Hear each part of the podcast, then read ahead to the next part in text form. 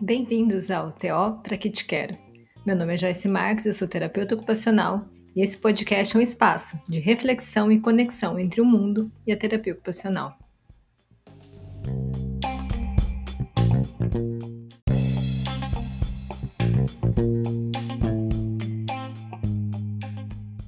Ah, adolescência. Uma fase cheia de descobertas. Aquela fase da vida que a gente curtiu cada momento como se fosse o último.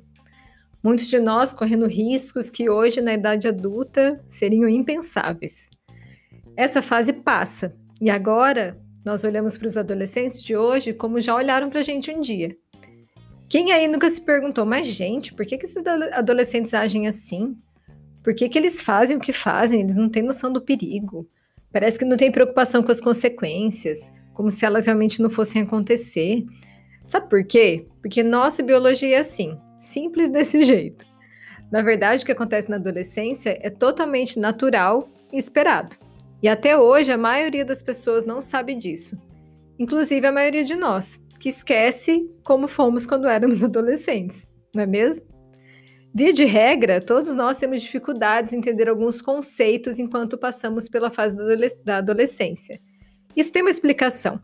Nós temos duas áreas do cérebro que estão particularmente envolvidas nessas dificuldades. Uma é o córtex pré-frontal e a outra é o sistema límbico. O córtex pré-frontal, ele atua no gerenciamento de todas as nossas áreas corticais. A Carla Tiepo, no livro Uma Viagem pelo Cérebro, a Via Rápida para Entender Neurociência, diz que o córtex pré-frontal é o ticket para a área VIP entre os seres vivos. Ou seja, ela é a área do cérebro que expressa a maior diferença entre o nosso cérebro dos humanos e das, dos animais. É ele que permite que a gente pense, avalie as consequências das nossas ações, inclusive consequências futuras, né? E é ele que nos faz refletir e planejar antes de agir. Ou seja, é ele que te impede de ter aquele acesso de raiva sair quebrando tudo quando acontece alguma coisa que você não gosta, por exemplo. Já ficou sabendo de algum adolescente aí que já fez isso alguma vez na vida? E você deve estar pensando que tudo isso que eu disse parece que não combina com a adolescência, né? Eles têm dificuldade em pensar nas consequências dos atos, portanto, eles não se importam em repetir aquela atitude que causou um castigo por parte dos pais, por exemplo. Eles se arriscam mais, colocando até a própria vida deles em perigo. Quando eles sentem raiva, eles explodem e parece que não pensam mesmo antes de agir. Sabe por que, que isso acontece? Porque nessa fase, o córtex pré-frontal está meio num curto-circuito. Então, essas capacidades elas estão comprometidas. É, eu não sei se você já ouviu falar, mas o córtex pré-frontal ele também é responsável pelas funções executivas.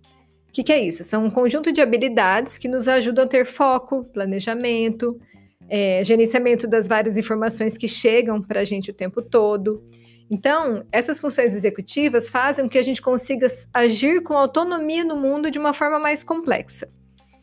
Na verdade, essas funções acontecem porque todas as áreas do cérebro são ativadas de uma forma integrada.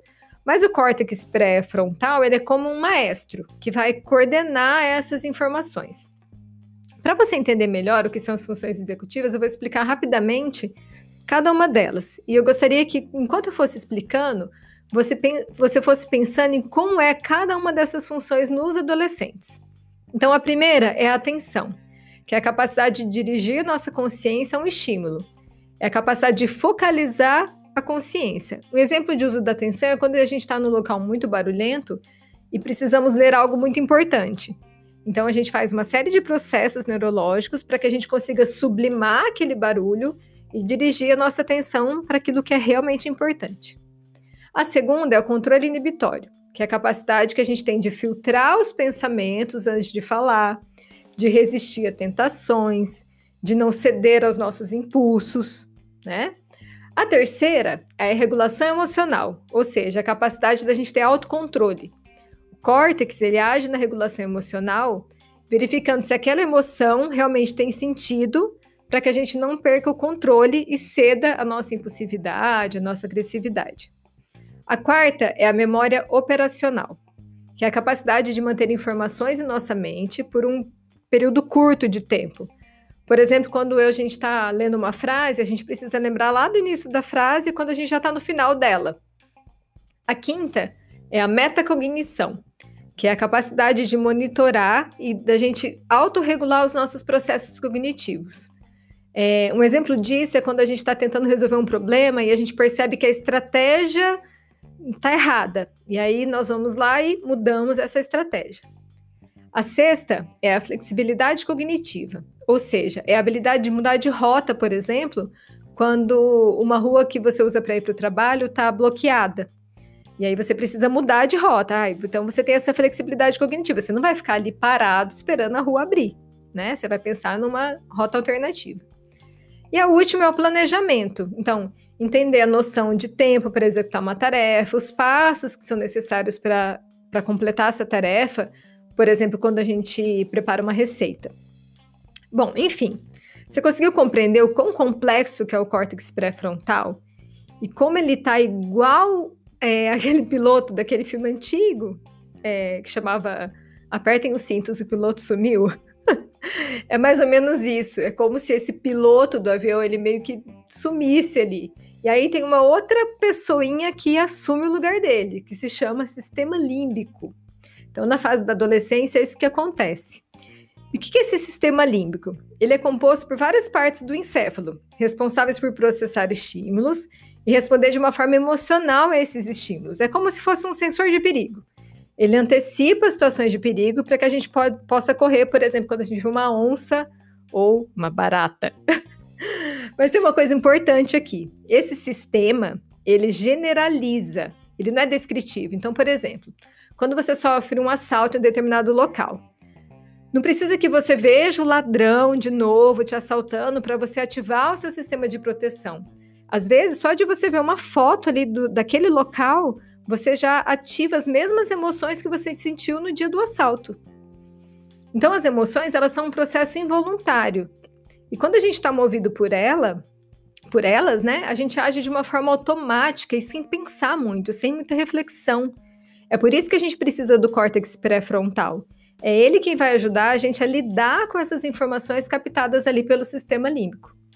Por isso, gente, que a adolescência é um período tão difícil. Os adolescentes eles têm que trabalhar muito mais duro no autocontrole do que nós adultos. E por isso esse, autocontrole fica menos interessante para eles. E é por isso também que tem que haver um equilíbrio entre o acadêmico e o lazer. Tanto na infância, né? Mas na adolescência precisa haver ainda mais esse equilíbrio.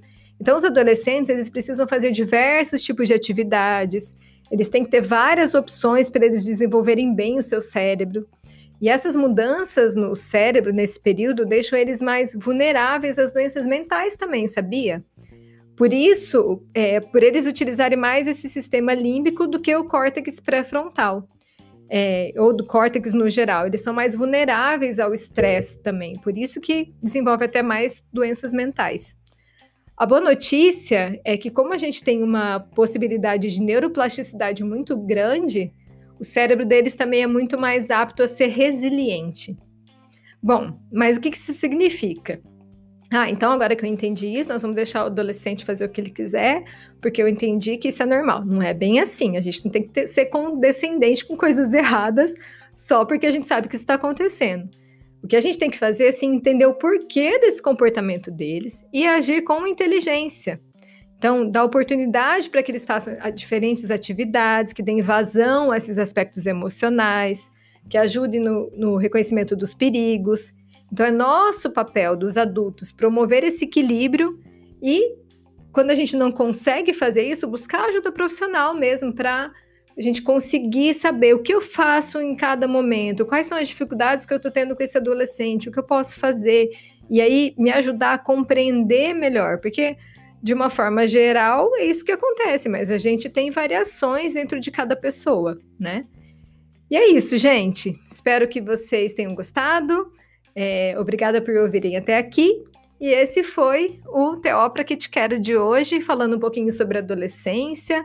Afinal, a gente tem que entender como tudo acontece aí dentro da nossa cabeça para a gente conseguir é, tanto ajudar no desenvolvimento das crianças e dos adolescentes, como a gente também é, aprender a lidar, né? E é isso. Muito obrigada. Até o próximo. Tchau, tchau.